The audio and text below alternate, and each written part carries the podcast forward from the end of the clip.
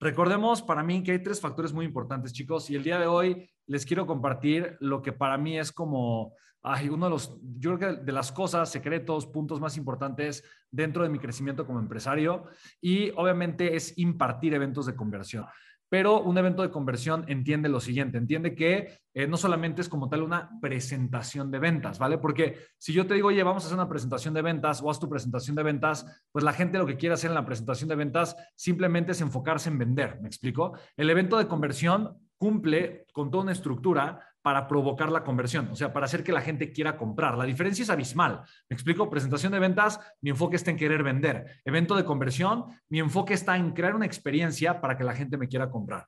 Sí soy claro entre las dos diferencias, por eso no decimos presentación de ventas, por eso decimos evento de conversión. Y quiero contarte una pequeña historia. Esta historia para mí marcó un parteaguas muy fuerte en mi vida.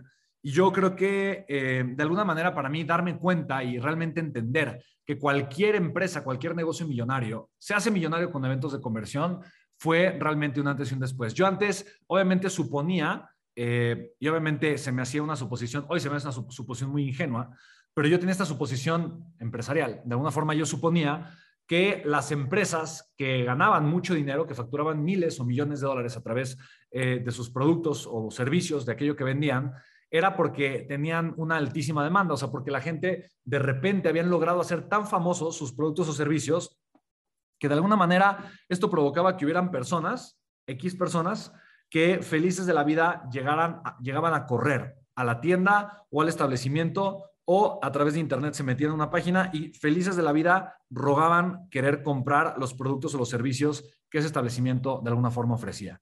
Y te comparto que es algo muy ingenuo porque honestamente eso nunca pasa así.